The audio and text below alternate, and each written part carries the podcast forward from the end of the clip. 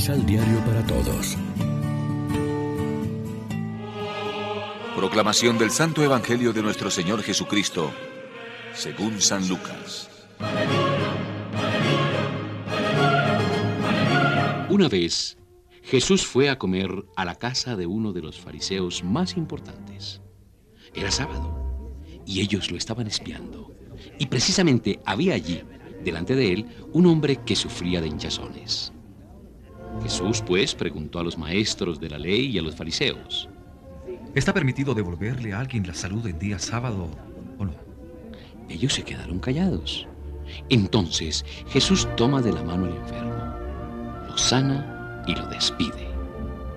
Después les dice a ellos, ¿quién de ustedes, si su burro o su buey llega a caer a un pozo, no lo saca enseguida, aún en día sábado? Y ellos no supieron qué contestar.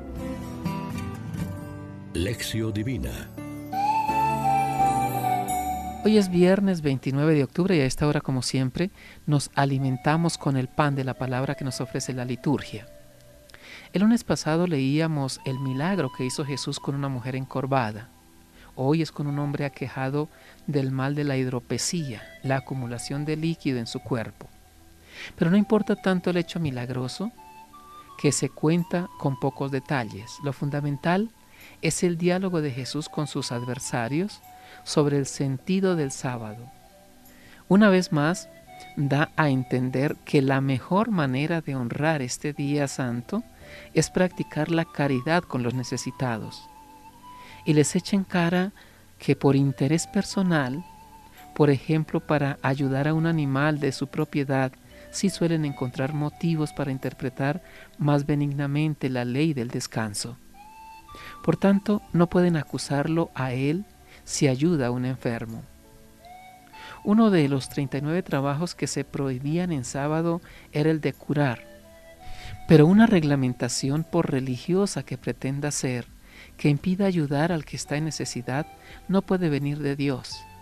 Será como, en el caso de aquí, una interpretación exagerada, obra de escuelas rigoristas.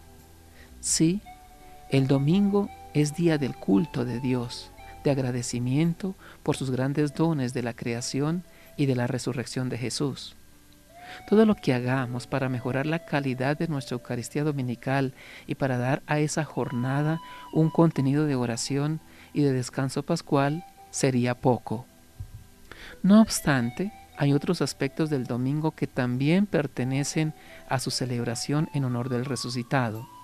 Es un día de alegría, todo él, sus 24 horas, vivido pascualmente, sabiendo encontrarnos a nosotros mismos, nuestra paz y armonía interior y exterior.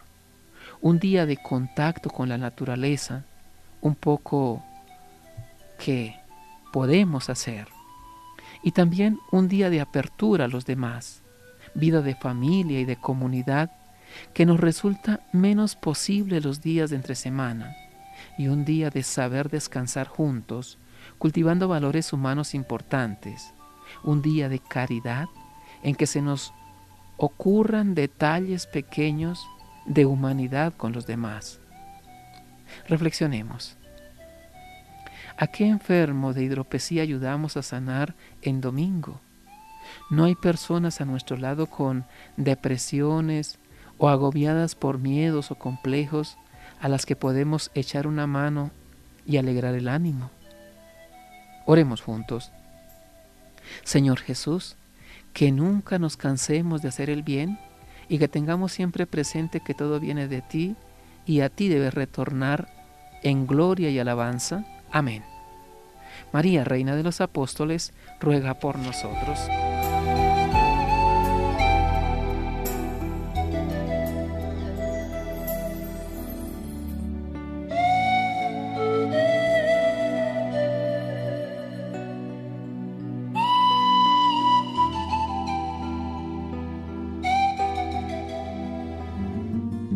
Complementa los ocho pasos de la Alexio Divina adquiriendo el emisal Pan de la Palabra en Librería San Pablo o distribuidores.